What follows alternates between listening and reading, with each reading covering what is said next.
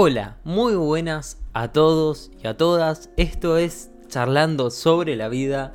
Yo soy Nico Piekarts y en el episodio de hoy vamos a hablar de cómo el lenguaje modifica el pensamiento. Así que, si te interesa, quédate.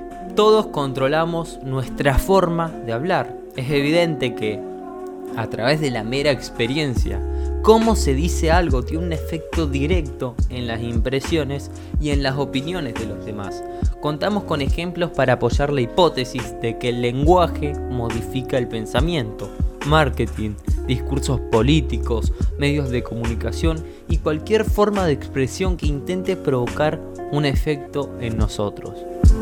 Pero, ¿qué tiene el lenguaje que nos puede afectar a la percepción? ¿Quién fue el primero en preguntárselo? En este podcast vamos a encontrar algunas respuestas a esto. La primera persona en plantearse cómo el lenguaje modifica el pensamiento fue Benjamin Worf. Postuló que la gramática y el léxico de un idioma determinan la percepción del mundo, un hecho que a su vez dotaba a cada comunidad lingüística de un comportamiento y una cognición comunes y específicos para su lengua. De esta forma, se afirmaba que la forma de pensar quedaba restringida por el idioma. Por poner un ejemplo, el término japonés umami hace referencia a un sabor concreto derivado del glumato que no tiene una traducción directa en idiomas occidentales. Según la teoría determinista, un hablante occidental tendría serios problemas para describir este sabor. El lenguaje modifica el pensamiento, pero no lo encadena. Las evidencias contrarias a este determinismo obligaron a Ward a reformular su teoría, dando lugar a la que se conoce como teoría laxa de Sapir-Whorf. Esta teoría sustituye que somos esclavos de nuestro lenguaje por la idea de que éste es capaz de influir en nuestro pensamiento. Esta idea surge de las teorías del desarrollo del lenguaje de Noam Chomsky, quien afirmaba que la capacidad para comprender y desarrollar la gramática era innata al ser humano. Por tanto, no sería imposible comprender conceptos ajenos a nuestra lengua, pero sí se ha demostrado que la cognición y el lenguaje van de la mano. Idioma y cognición. Estas dos teorías han sido retomadas recientemente por los psicolingüistas que han querido desentrañar los, los detalles de cómo el lenguaje modifica el pensamiento. Esto con ayuda de las nuevas ideas para diseñar experimentos que han arrojado resultados sorprendentes. Español contra el inglés. ¿De quién es la culpa? Los juicios de responsabilidad son una parte fundamental del pensamiento cuando se trata de asignar un culpable a ciertos hechos. Esto se investigó en contextos legales internacionales debido a las diferencias que se encontraron en los juicios en función del país que se celebrasen. Pongamos un ejemplo. Para esto, imaginemos que a alguien se le cae un objeto de la mano y se rompe cuando se da contra el suelo.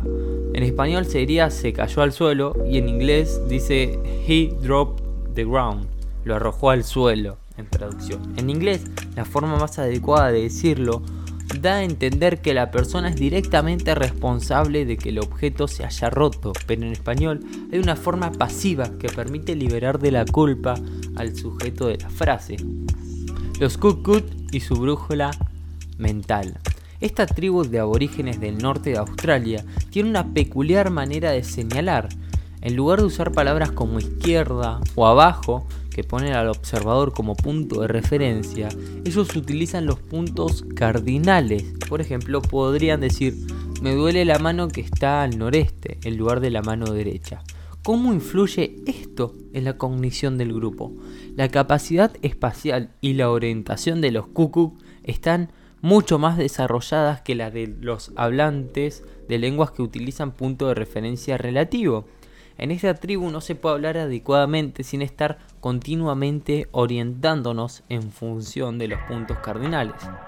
Ahora hablemos de las metáforas de los griegos, de los chinos y de los angloparlantes. Betty Birner, profesora de lingüística y ciencia cognitiva de la Northern Illinois University, quiso comparar los efectos de estos tres idiomas sobre la comprensión de las metáforas. Los griegos utilizan metáforas de tamaño para descubrir la duración de un evento. Por ejemplo, un año es más grande que un día.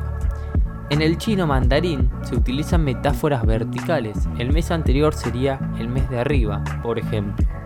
Los angloparlantes describen el tiempo con metáforas horizontales. El día siguiente sería el día delante o siguiente y el anterior el de atrás. Midieron el rendimiento cognitivo de estos tres grupos, encontrando dificultades en los angloparlantes cuando intentaban comprender las metáforas de tamaño o verticales. Sin embargo, una vez que los angloparlantes aprendieron a hablar sobre el último tiempo utilizando otra escala de orientación, su rendimiento cognitivo comenzó a parecerse al de los chinos y al de los griegos. Entonces, ¿cómo el lenguaje modifica el pensamiento de género? En español y en otras lenguas romance, el género que se le otorga a los sustantivos es decisivo para la gramática y la sintaxis, es decir, que hay que tenerlo en cuenta para formar una frase correctamente. Sin embargo, esta dicotomía se complica a medida que exploramos otros idiomas. Algunos no tienen género gramatical, otros tienen hasta 16. Pero, ¿influye esto en la percepción del mundo? En un experimento en el que se comparaba la forma de describir sustantivos de alemanes y españoles, se atribuían palabras relacionadas con la masculinidad y la feminidad a objetos inanimados. Veamos un ejemplo. La palabra llave es masculina en alemán y femenina en español. Pues, pues pues bien, los animales describían una llave con palabras como dura, pesada y útil, mientras que los españoles usaban términos como dorada, pequeña y adorable. Como conclusión, podemos decir que cuando profundizamos en las raíces cognitivas del lenguaje, encontramos que nuestro pensamiento es sensible a multitud de factores lingüísticos. A su vez, esto nos deja una reflexión final interesante que vas a tener que hacer solo en tu casa y es la siguiente pregunta. ¿Hay alguna manera más eficaz de mejorar el grado de comprensión que tenemos de otras culturas que comunicándonos con ellas? Hasta acá el podcast de hoy, te mando un saludo y chao.